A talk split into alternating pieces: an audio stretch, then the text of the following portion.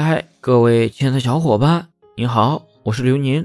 本期呢要和大家分享的是，男生分手后是怎么走出来的。也许有人会说，失恋对于一个男人来说根本不是事儿。但当你亲眼看到一个男人为了一段失去的爱情流泪颓废的样子，你才能知道，男人并没有那么坚强。在关系即将破裂的时候。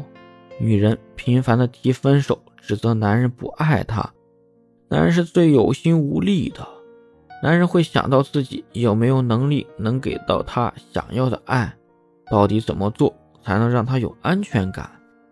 在关系破裂之后，男人会把自己的生活塞满了啤酒和游戏。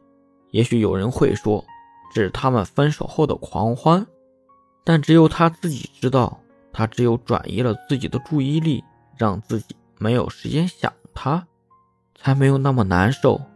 我想告诉所有男人，时间会让你懂得。